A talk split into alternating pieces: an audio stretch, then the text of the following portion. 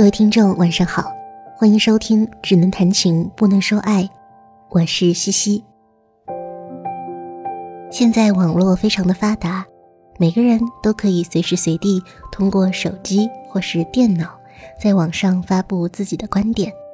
但是有的时候呢，你不经意的一句话可能会引发轩然大波，甚至有的时候会伤到自己。今天节目我们要分享一篇来自于林特特的文章，讲述一场由网络言论引发的行业封杀。接下来我们一起来听听看吧。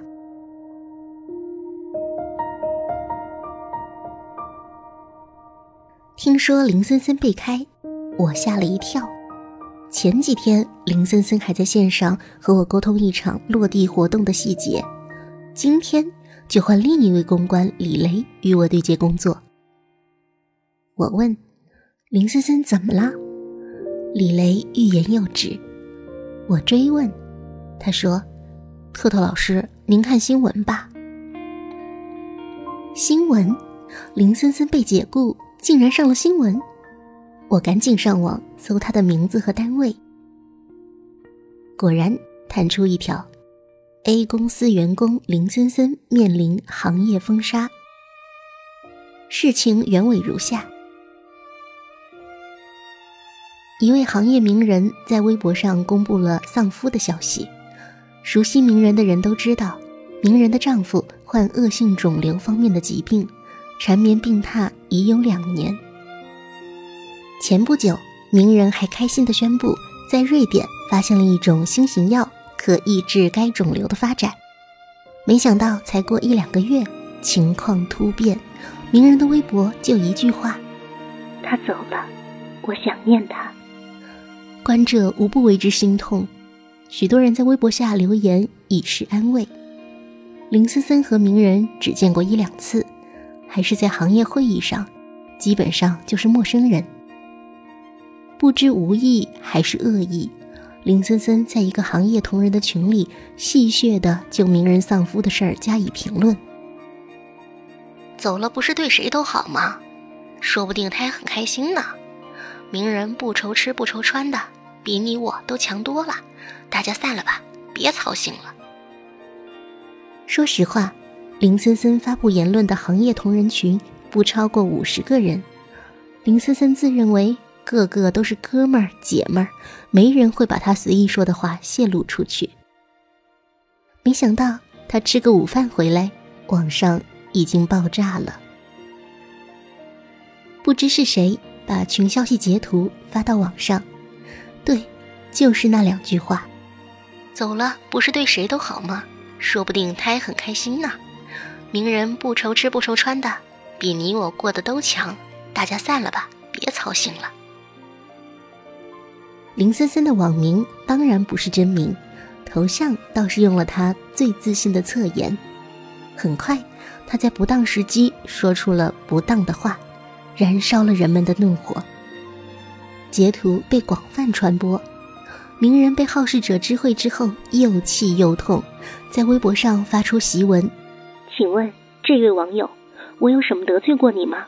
你家里就没有出过丧事吗？”你攻击我可以，为什么要殃及我的先夫？我发誓，我和你势不两立。檄文下是同情的留言和讨伐林森森的各种语言。此外，人们开始自发人肉林森森，从网名到侧颜，一个行业能有多大？上午十点，林森森在群里乱说；下午三点，他就接到各种恐吓电话，QQ、微信、微博。邮箱被人全面攻击，加他的人给他发消息的人只有一个诉求：骂他。林森森崩溃了。下午四点，林森森在办公桌上，先是砸拳头，再挥舞着青肿的拳头对着空气呐喊：“谁？究竟是谁把群里的消息发到网上的？”大平面中。除林森森之外，起码有三四个人就在那个群里。不出所料，没有人承认。林森森又坐下来，拍着键盘在群里质问：“是谁发出去的截图？”这样的质问一天已经发了十遍，不出所料，还是没有人承认。李雷冲过去摁住了林森森，现在发火已经于事无补，找出谁散布消息又有什么用呢？难道你要去决斗吗？这事儿你确实有错在先。林森森抬起头，用一双红了的眼瞪李雷：“难道是你？”李雷暂时不和他一般见识，仍在劝他：“肯定不是我呀，兄弟，听我一句劝，赶紧公开道歉，越诚挚越好，姿态呀越低越好。”林森森还没道歉呢，就被公司人力资源部叫走了，宣布解雇。林森森刚要道歉呢，公司的道歉信已经张贴在官微以及行业相关的各网络公开场合。不是名人威慑大，而是网络上指名道姓的骂林森森的，都加了定语：A 公司林森森。你的一言一行，在行业群中就代表着公司形象。人力资源部的头儿敲着桌面，恨铁不成钢的批评林森森。再给我一个机会，我也是受害者呀！林森森很委屈。我怎么知道在熟人群里就随便一说就会闹成这样呢？没有机会了，人力资源部的头无奈的摊摊手。无论从企业形象出发，还是从内部警示的目的思考，都必须拿你做典型，是反面的那种。我们要警示所有员工注意在网络上的行为。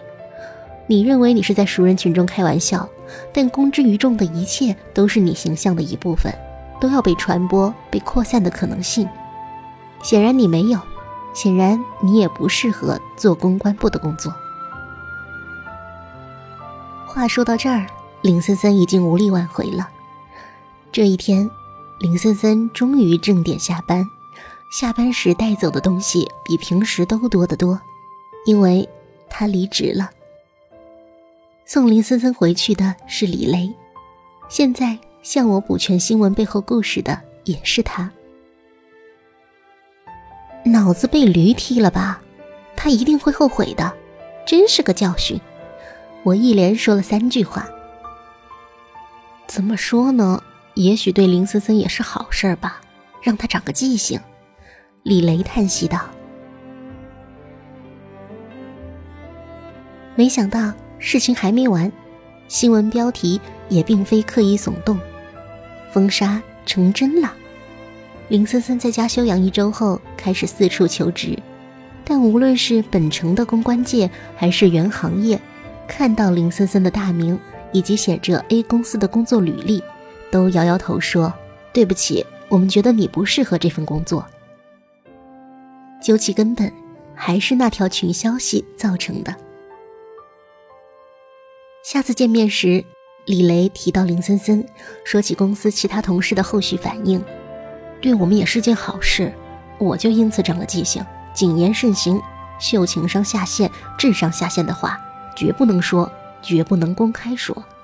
李雷拍拍胸口，仿佛那个被封杀的人是自己。而我呢，我想起了我的一位校友李，他在朋友圈里发表私人言论，肆意点评学科范围内的大家。什么东有某某，西有某某，在我眼里啊，都一钱不值。南有谁谁，北有谁谁，也不过尔尔。要知道，某某和谁谁们都是国内数一数二的大师教授，而校友李只是一个刚刚读研一的学生。少年狂妄，自古有之。可校友李的狂妄言论在朋友圈中被他的导师看到了。李举例的某某。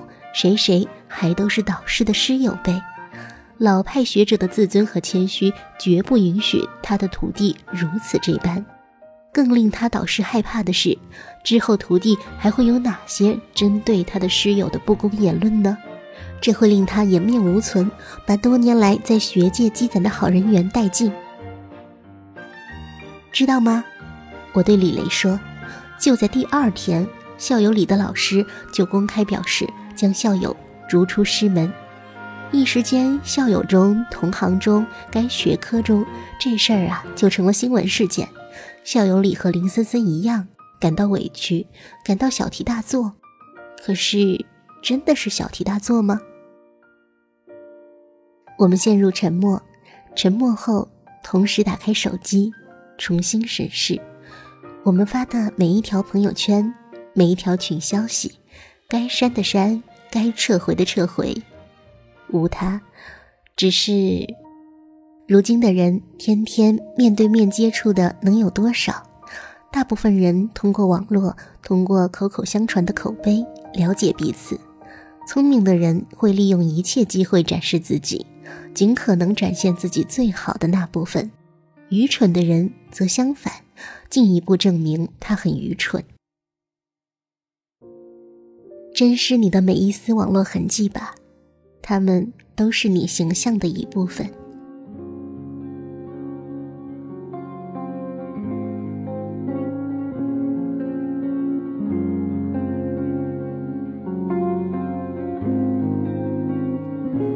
One pain, one hope, two fall so close. You laugh, you cry, you live, you grow because